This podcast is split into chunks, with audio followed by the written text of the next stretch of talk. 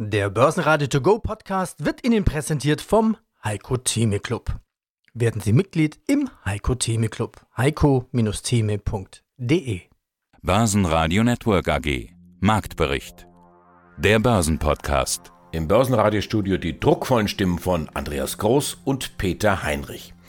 Elf Stunden nur dauerte der Besuch von Kanzler Olaf Scholz in China. Ein Balanceakt zwischen Kritik und gegenseitiger Abhängigkeit. Ohnehin ist China seit einigen Tagen ein Quell zarter Zuversicht. Weiter halten sich die Gerüchte, dass China die strikte Null-Covid-Politik lockern könnte.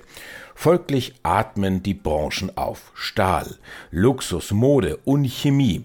Ebenfalls am Freitag die US-Jobdaten. Der Markt dort ist solide, deutlich mehr neue Stellen als erwartet, aber auch die Arbeitslosenquote steigt und die Stundenlöhne. Das wiederum ist ein Dämpfer für die Anleger, die die Zinsbremse der amerikanischen Notenbank herbeisehnen. Hören Sie hierzu Andreas Scholz in DFV Eurofinance Weekly. Er sieht die Leitzinsen in den USA am langen Ende bei deutlich über 5%. In Europa werden es nicht mehr als 3% werden. Mein Name ist Andreas Scholz von Finanzplatz Frankfurt von der DFV Eurofinance Group und ich freue mich auf unseren Eurofinance Podcast rund um Konjunktur, Geldpolitik, Währungen und Märkte. Und die Themen heute sind gesetzt. Die Zinsentscheidung der Fed im November, die Zinsentscheidung im Dezember, was kommt da auf uns zu, die vielleicht so ein bisschen hilflose Rolle der EZB und die mehr als erfreuliche Eurofinance Week geht ja los in etwa zehn Tagen, warum die Hörer dort unbedingt teilnehmen sollten. Ja, die FED wird nächste Woche 50 Punkte nachlegen, 75 Basispunkte möchte ich nicht ausschließen. Das war das Bias, nicht nur bei dir, das war jetzt ein Zitat von dir gewesen, auch der Markt hatte das ja ganz klar so erhofft. Umso größer war dann auch der kurstechnische Männerschnupfen im Nachgang an die FED-Sitzung und dann die 75 Basispunkte. Starten wir die Nachlese FED mit einem vielleicht etwas philosophischen Ansatz, nicht der Weg ist das Ziel, sondern das Ziel ist das Ziel.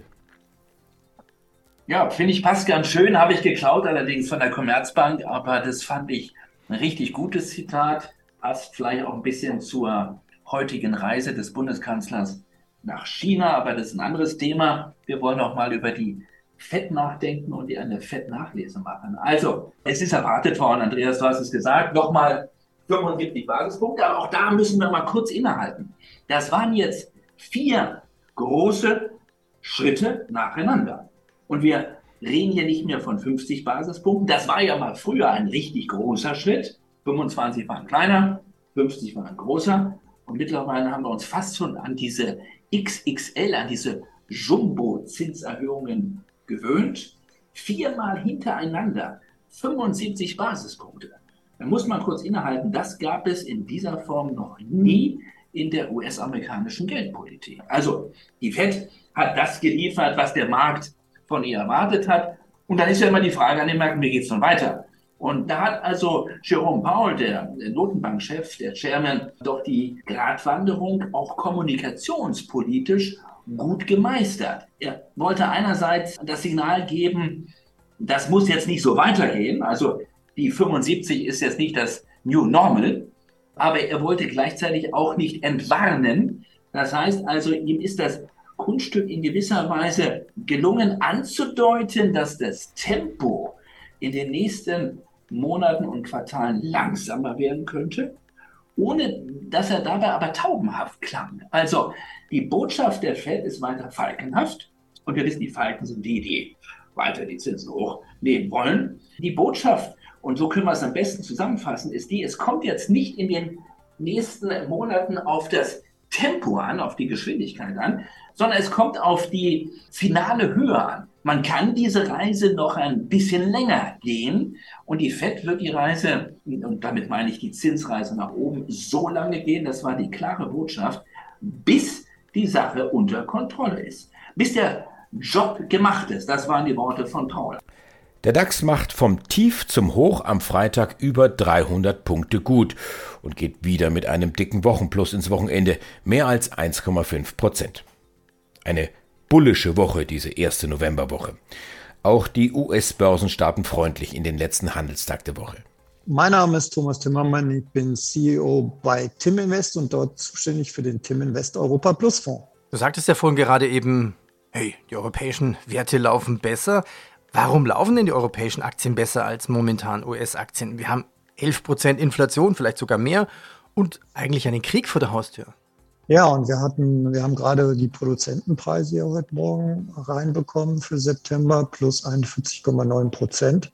Das ist sehr, sehr stark und sehr hoch. Wir haben die Auftragseingänge reinbekommen für die Industrie minus 10,8 Prozent im September. Die Auftragseingänge sind also jetzt auch runtergekommen. Das heißt, das Picture eigentlich für Europa ist, Inflation ist nicht gezähmt, ist weiter sehr stark und schwächt sich nicht ab und gleichzeitig fängt die Industrie an zu schwächeln. Und wenn man sich dann die Indizes anschaut, dann kommt man schon ins Wundern, woran das wohl liegen mag. Also nehmen wir den DAX, der ist nur in Anführungsstrichen minus 15,9 Prozent. Der Ausdruck ist nur minus 14,9 Prozent in diesem Jahr. Und äh, wenn man sich den S&P anschaut, ist er minus 21 Prozent. Und wenn man sich den Nasdaq 100 anguckt, also genau die Technologiewerte, über die wir eben gesprochen haben, minus 34 Prozent. Das wird aus Sicht des Euro-Anlegers halt über die Währung noch ein bisschen abgeschwächt, weil der US-Dollar für 10 Prozent fast aufgewertet hat. Aber in der Summe sind die rein aus dem Index betrachtet her die amerikanischen Werte wesentlich mehr gesunken als die europäischen Werte. Und ich denke, der Grund, warum Europa zurzeit relativ stark ist, ist alleine die Geldpolitik. Warum? Man, könnte jetzt die Frage stellen, hey, wo, wo steht der DAX zum Jahresende? Dann sagst du, naja, in der Zeitung, woher soll ich das genau wissen? Man könnte jetzt genau die Frage stellen, warum steht der DAX eigentlich nicht bei 11.000 Punkte? Weil die EZB wird ja auf die Fed folgen wahrscheinlich mit ihrer Zinspolitik. Ja, eben nicht. Die EZB macht im Vergleich zur Fed eine lockere Geldpolitik und das spiegelt sich eins zu eins in den Zinssätzen ab. Schauen wir uns die Rendite zehnjähriger Staatsanleihen in den Vereinigten Staaten an. Da stehen wir 4,15 Prozent. Wenn wir uns die Zweijährigen anschauen, 4,7 Prozent. Die Zinsstruktur ist invers und sie geht am kurzen Ende Richtung 5 Prozent. Und jetzt schauen wir uns das Ganze mal in Deutschland an. Deutsche Bundesanleihen rentieren zurzeit im zehnjährigen Bereich 2,29 Prozent und die Zweijährigen sind bei 2,15 Prozent. Was ist der Unterschied zwischen diesen Renditen? Ganz klar die Zinspolitik. Während die EZB nur sehr, sehr zögerlich und sehr, sehr zeitverzögert die Zinsen langsam anhebt, ähm, macht die USA, wie gerade erst letzte Woche gesehen, das relativ persistent und konstant. Also die nächste Zinserhöhung von einem halben Prozent ist auch schon wieder angekündigt. Und das belastet natürlich die Aktienmärkte. Euro und Öl legen zu, Twitter schmeißt seine Leute raus, Rüde per E-Mail und die Quittung, auch Volkswagen legt seine Werbung bei Twitter auf Eis. Vonovia gibt sich zurückhaltend für die Ertragssituation im kommenden Jahr, am Freitag zumindest klettern Vonovia-Aktien deutliche 6%. Mein Name ist René Hoffmann und ich bin bei der Vonovia verantwortlich für den Bereich Investor Relations. In der Politik und in den Medien wird ja immer von Zeitenwende gesprochen. Hohe Kosten, hohe Zinsen. Für den einen oder anderen am Immobilienmarkt wird es ungemütlich. Haben wir denn wirklich eine Zeitenwende? Sie haben jetzt über 550.000 Wohneinheiten, alle vermietet, die Mieten steigen um 3%. Das operative Ergebnis hat in den ersten neun Monaten um 35% zugelegt, auch dank der Übernahme des Rivalen Deutsche Wohnen. Das Adjusted EBDA Total bei 37% und da gibt es noch eine wichtige Immobilienkennzahl FFO, die liegt bei 35%. Das klingt doch alles gut. Ist trotzdem die Wohnungsparty vorbei? Ja, sehr gute Einstiegsfrage. Zeitenwende bezieht sich sicherlich nicht auf das operative Geschäft. Ja, das läuft, wie Sie es beschrieben haben, wunderbar weiter. Das ist durch die Übernahme der Deutsche Wohnen noch stärker und noch robuster geworden. Leerstand auf einem allzeit niedrigen Niveau. Mietsteigerung funktioniert. Die Kosten haben wir im Griff, was bei einer 80% Marge auch keine Überraschung ist.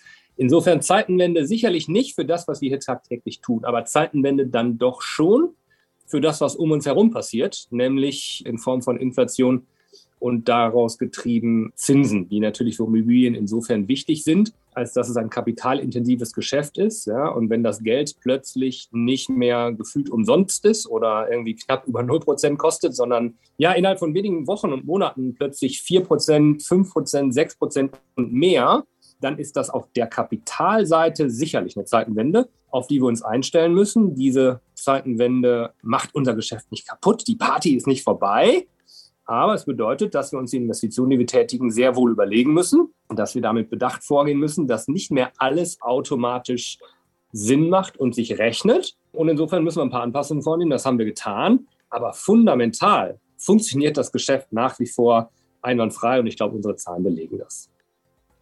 Gehen wir einen Schritt weiter. Besprechen wir zuerst nochmal über die Mieterseite. Also die Mieter ächzen unter hohen Belastungen durch hohe Kosten jeglicher Art natürlich fürs Leben, Strom, Gas.